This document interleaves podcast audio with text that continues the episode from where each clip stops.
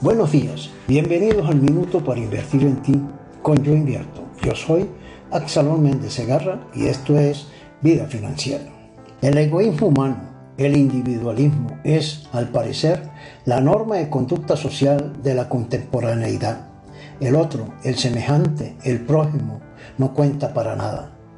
Primero yo que mi madre en las puertas del cielo, o sobre mi caballo yo, y sobre yo mi sombrero.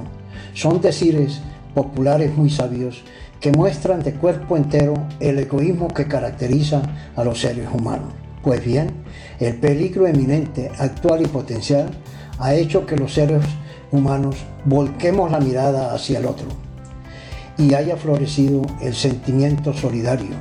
La solidaridad de los seres humanos es la base, el fundamento de la protección social.